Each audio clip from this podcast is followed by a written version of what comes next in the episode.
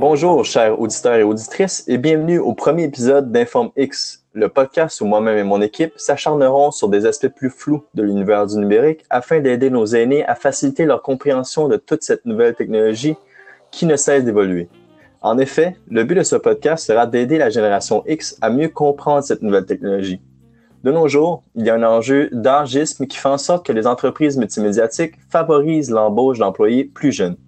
Ils sont nés dans cette technologie, alors c'est plus simple pour eux de comprendre celle-ci. Pour remédier à cette situation, nous souhaitons aider ce groupe de personnes en les gardant à jour sur le sujet de la technologie médiatique présente dans l'industrie actuelle et future.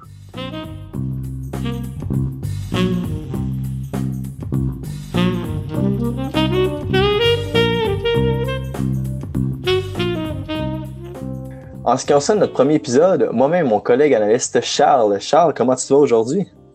Ça va très bien. Merci beaucoup de m'avoir invité dans la première dans édition de ton podcast. Ça fait plaisir d'être là aujourd'hui. J'espère que toutes ceux et celles qui nous écoutent à la maison se portent bien en ce temps de pandémie. Merci beaucoup, Alex. Merci Charles de nous avoir rejoints aujourd'hui pour le premier épisode du podcast. Aujourd'hui, on va parler d'un sujet assez intéressant. Il s'agit de l'univers du deepfake. Qu'est-ce que le deepfake? C'est tout simple. Le deepfake, c'est une technologie que les gens utilisent pour créer de faux vidéos. Charles, pourrais-tu nous expliquer comment ça marche, le deepfake? Comme tu l'as dit, mon cher Alex, le deepfake est la création d'une vidéo crédible, mais que l'on a falsifiée avec l'aide de la technologie. Un deepfake, afin d'être réalisé correctement, utilise des General Adversarial Networks, ou en français, réseaux d'adversité généraux, mais nous, dans le milieu, on les appelle simplement GAM. Ces réseaux travaille de pair afin d'agencer des expressions faciales aux paroles d'un personnage qu'on a truqué. C'est-à-dire qu'on scanne une vidéo pour isoler les sons qui composent les mots prononcés, ou en fait les mots qu'on veut faire prononcer, et ils associent ces sons-là aux expressions faciales qui accompagnent chaque son. Donc, on veut faire, euh, pour banaliser ça un peu, on veut tout simplement faire parler une marionnette. Donc, notre marionnette, on l'a créée à partir d'un modèle 3D et donc, euh, peu importe le personnage qu'on veut créer, euh, on va collecter des données qu'on va euh, qu'on va placer dans les GAN et avec tout ça, on va faire parler notre fausse marine, notre faux personnage. si je me trompe pas, c'est une technologie qui est utilisée, qui est utilisée pardon, dans le film The Irishman, n'est-ce pas?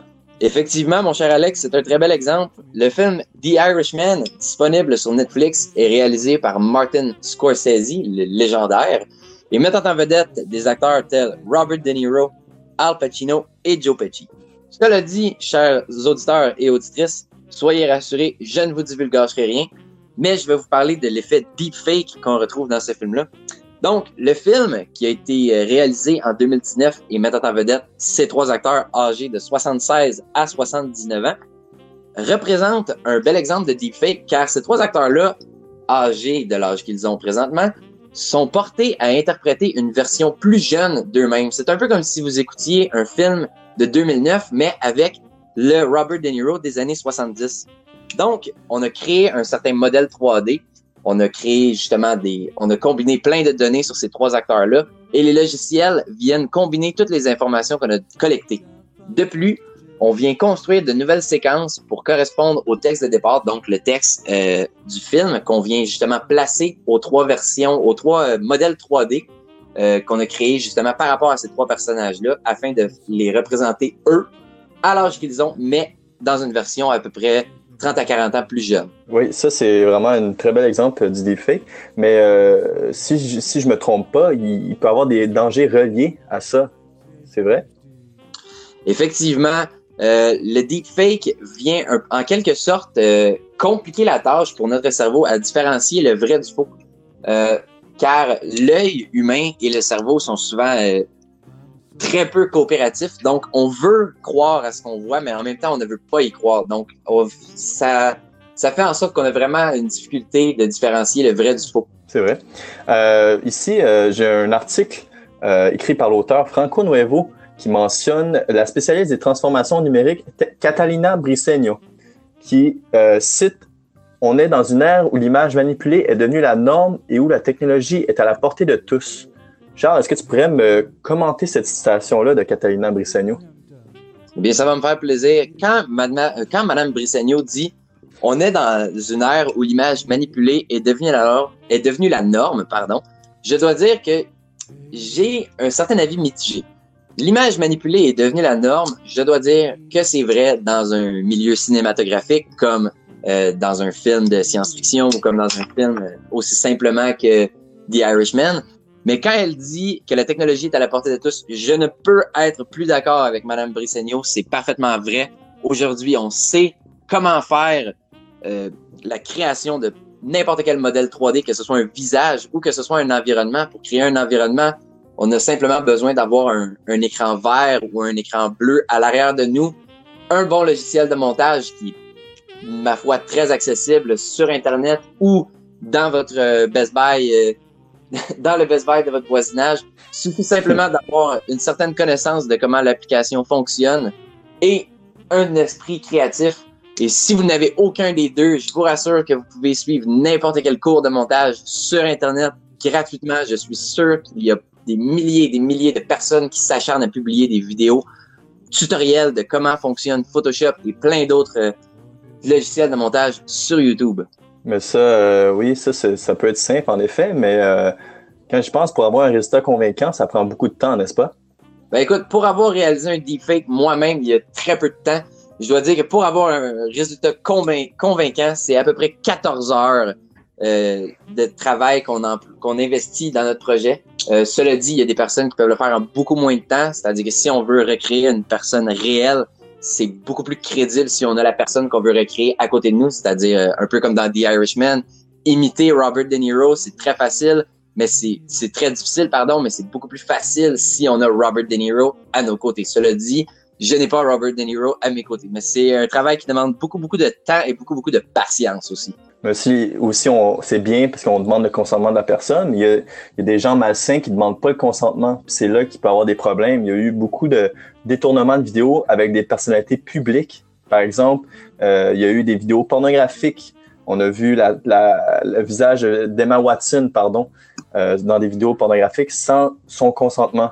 Donc euh, ça, ça peut être euh, très euh, malsain pour euh, l'image d'Emma Watson, justement. Euh, ici, en fait, euh, comme vous avez sûrement vu euh, tout récemment, il y a eu une publicité québécoise qui soulignait le 50e anniversaire de la Société d'État qui utilisait la technologie du deepfake pour reproduire un téléjournal avec Bernard de Rome à l'occasion du nouveau billet de l'Auto-Québec. On remarque qu'avec le deepfake, on peut créer quelque chose d'assez amusant pour tous. Cependant, on peut avoir un avis mitigé sur le projet car c'est inquiétant de savoir qu'il est rendu facile à ce point-là de reproduire une personnalité québécoise connue sans que ce soit nécessairement elle. La publicité amène beaucoup de nostalgie et de souvenirs au public, mais ça enclenche la désinformation et apporte des questionnements quant à l'avenir de technologie. On peut penser à la banalisation de cette technologie qui peut avoir des impacts néfastes. Pardon. Toi, Charles, t'en penses quoi de cette publicité? Ben, je dois dire que ça apporte un, un aspect plutôt euh, plaisant. Un peu comme dans The Irishman, c'est quelque chose qui ferait vivre beaucoup de nostalgie aux personnes qui ont eu l'opportunité de voir Bernard de Rome euh, dans la fleur de l'âge. Donc, c'est un projet qui est le fun. Cela dit, je trouve que c'est, je trouve que ça démontre très bien à quel point le deepfake peut être convaincant et peut aussi être une certaine arme à double tranchant. C'est-à-dire qu'on peut créer quelque chose de magnifique avec ça, tout comme on peut essayer de détruire la réputation de certaines personnes, comme tu l'as mentionné euh, avec Emma Watson, on a fait un détournement de sa personnalité dans des images ou euh, dans des images plus personnelles. Exact. Bon, mais merci Charles. Euh, merci beaucoup euh, de nous avoir accordé de votre temps. C'était tout le temps qu'on avait aujourd'hui. Ben, merci beaucoup, ça m'a fait plaisir. ce qu'il faut retenir de l'univers du deepfake, c'est qu'il faut faire attention à ce qu'on voit partout sur Internet et à la télé. Et surtout, il ne faut pas croire tout ce qu'on voit. Les apparences peuvent être trompeuses, malheureusement. Merci de nous avoir écoutés, chers auditeurs et auditrices. J'espère que ça vous a plu. Restez à l'affût pour l'épisode 2 qui portera sur l'Internet des objets et l'intelligence artificielle.